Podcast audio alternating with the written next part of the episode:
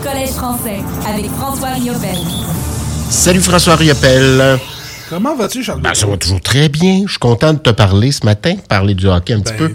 Comment ça va le collège? content de te parler le vendredi Ben matin. oui. Ça, ça- ça- ça termine bien la semaine. Ben, et pas de François Riopel le vendredi quand l'été arrive. Là, c'est toujours un peu, euh, d'ailleurs, la fin de la saison, puis les éliminatoires, puis tout ça, ça s'en vient. J'y pense, là, mais dès qu'arrive le printemps, c'est pas mal terminé. Alors, il y a un gros Il vide. reste encore deux bons mois. Oui. Il reste encore deux bons mois et demi, là, au moins, là, de, de trois, trois bons mois, on va Oui. dire, là, au moins, de, de matchs de hockey. Je me prépare mentalement à ne pas à ne plus parler pendant quelques semaines à mon ami François Riopel. Comment ça va le collège français?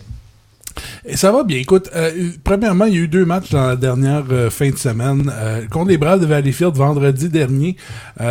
Peut-être pas la meilleure sortie du collège français. Les, Braves ont marqué les deux premiers buts du match. Euh, un but en milieu de première période, Zachary Lucier.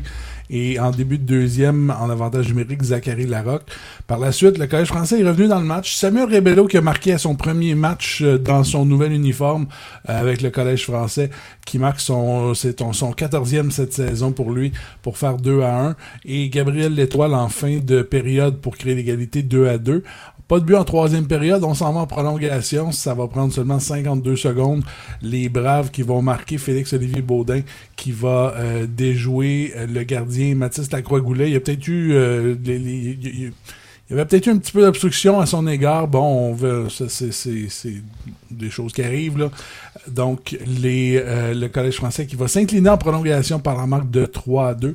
Et euh, on remettait ça dimanche dernier. Euh, on, était, on était ici au FM 103.3 pour vous présenter ce match contre le Titan de Princeville. Ça a été un match un peu, euh, un peu, je veux pas dire bizarre, mais euh, le Titan a marqué le premier but en milieu de première période. Jérémy Bourdeau qui a marqué son euh, 20e. En début de deuxième, en 5 minutes et 24 secondes, le Collège français va marquer trois fois, dont deux en avantage numérique.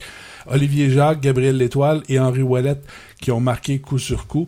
Et euh, en fin de période, euh, Cédric Tardif marque pour les, le Titan pour réduire l'écart. On fait la mise au jeu. L'annonceur maison, Cédric Lortie, n'avait même pas terminé d'annoncer le but de Tardif. Jérémy Bourdeau qui va marquer son deuxième. Je pense que littéralement a pris la rondelle du- de la mise au jeu et a déjoué tout le monde et est allé marquer. Ça a pris six- il y avait 6 secondes entre les deux buts.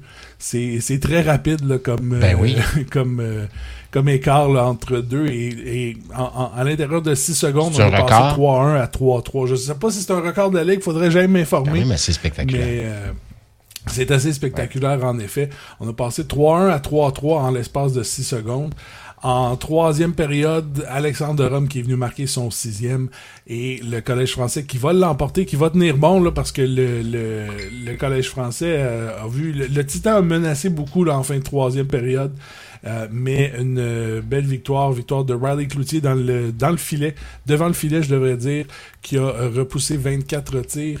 Et il faut quand même je souligne la performance du gardien de, de Princeville, Frédéric Dutot, un ancien du Collège français, qui a reçu 53 tirs dans le match. Il y en a eu, je pense, 25 en première période, 20 en deuxième et 8 en troisième. Donc, quand même, euh, malgré la défaite, une performance de 49 arrêts, c'est pas rien.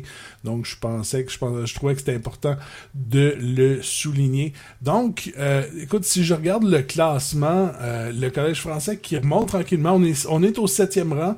On est euh, tout juste derrière les Rangers de Montréal qui sont aussi à 41 points, mais qui ont une victoire de plus à leur fiche. On est un point devant les Cobras de Terrebonne qui sont euh, au huitième rang, deux points devant Valleyfield qui sont au neuvième.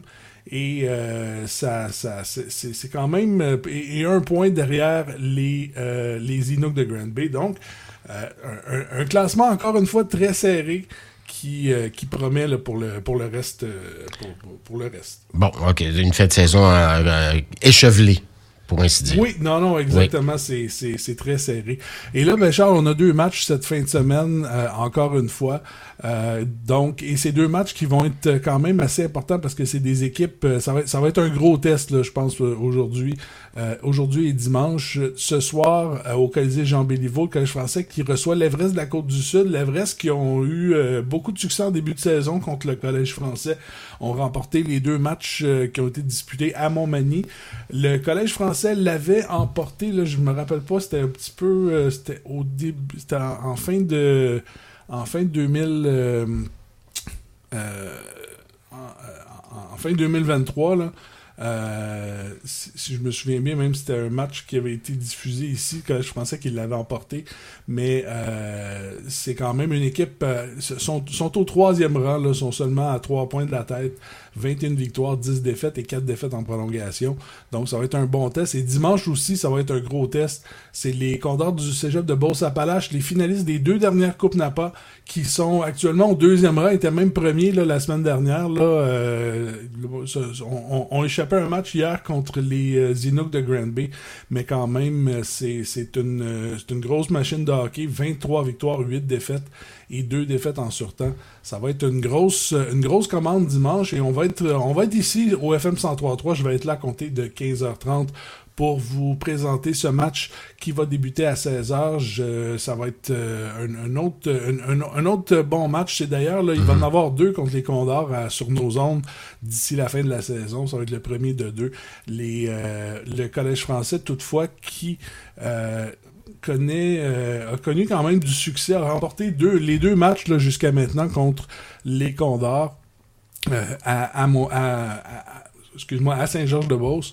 C'est, euh, et je l'ai juste à rechercher, mais c'était quand même par des gros scores. Là. Remporté 7-4 le premier match et 7 à 1 le deuxième match. Donc, euh, oui, la commande est importante. Les Condors sont une grosse équipe, mais le Collège français connaît du succès contre eux autres. Est-ce que ça va se poursuivre? C'est ce qu'on saura euh, ce dimanche après-midi ici au FM 103.3. Je serai là, comme je disais, à compter de 15h30 pour l'avant-match et en préparation du match qui débutera à 16h. Voilà. Ben, merci infiniment, François Riopel. Passe un beau week-end. À toi aussi, Charles. Bon week-end à toi.